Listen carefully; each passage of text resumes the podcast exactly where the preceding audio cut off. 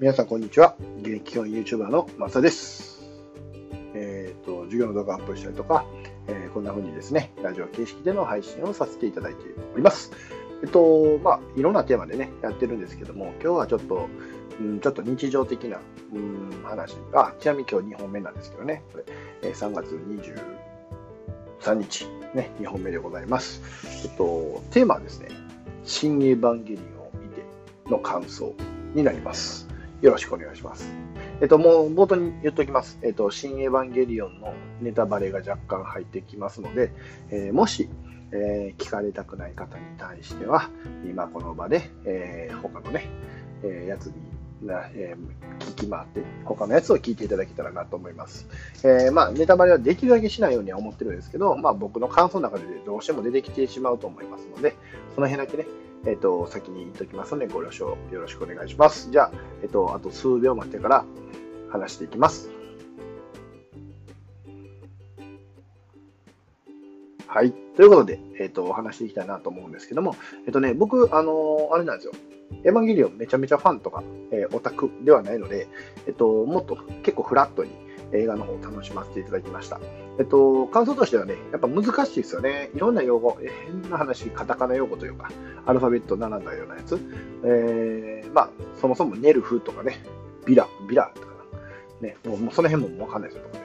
えーと、なんで、えっと、結構その辺から難しいなとか思いながら見てたんですけど、まあ、結局でも僕の中で、えー、安野さん、安野監督が言いたかったことって何かなって思った時に、やっぱこの世界ってめっちゃいいよねっていうことかなと思ったんですよね。うん、で、え、ー、と、結局この世界って、えっと、これ今実は読んでる、今読んでる本でもあるんですけど、えー、今日ですまさに今日読み出したあの山口周さんのビジネスの未来っていうね、本を一つ読み出した時の冒頭にも書いてあったんですけど、この社会ってね、やっぱいいんですよ。えっと、実際ね、30年前に比べたら幸福度が上がってたりとか、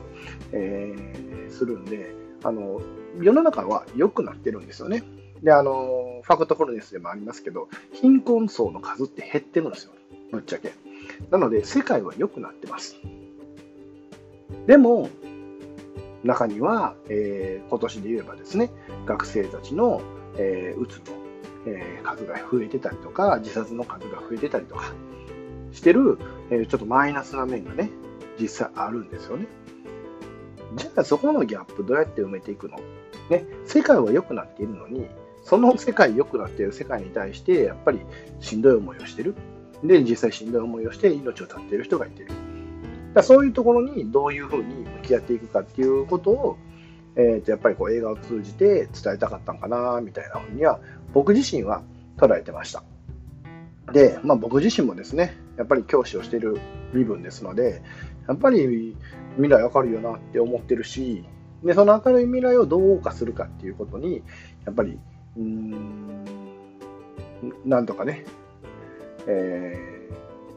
ー、見出してほしいように手助けしていきたいし、まあ、もうちょっと言えばですね、やっぱりこう資本主義社会の部分があって、どうやっても金融経済の方が実体経済よりも、えー、と大きくなりつつある。中で、やっぱお金の教育っていうのは大事だし、お金の価値とかね、じゃあそのお金から生まれるこの、うん、信用であったりとか、逆に信用から生まれるお金だったり、やっぱそういうところっていうのは、うん、一つね、まあ、これが幸せにつながるかどうかって言われたら、はてななんですけど、幸せにつながる一つのツールにはなるのかななんて思ってたりもするので、やっぱそういうことも伝えていきたいし。うん。なんで、えっと、まあね、新エヴァンゲリオン見て思ったのは、この世界いいから、この世界をどう謳歌するかっていうのをほんまに真剣に考えていこうよと。で、そのために必要な成長であったりとか、そのために必要な知識っていうのはやっぱり自分で獲得していかないといけないね。そこを放棄してしまうんであれば、うん、生きてはいけるけど、幸せになるかどうかはわからないよね。ね、夢中になるものを見つけれるっていう作業を行って、え怠ってしまうんであれば、それはやっぱり夢中になれない人生って、うん、どっちかというと楽しくないんじゃないっていう風な提言なのかななんて思いました。だからエヴァが、えー、まあ、非常に便利なね、道具。それこそ、えっと、こう神に近づくための道具であるならば、その神っていうものは、えー、何かに頼るものでなく、なんか自分自身でのは難しいですね。自分自身が世界であり、世界が自分自身というか、だからじゃあ自分のいかような、自分の意思でいかようにでも、こう、未来というか、世界を楽しむことができるんじゃないっていうような、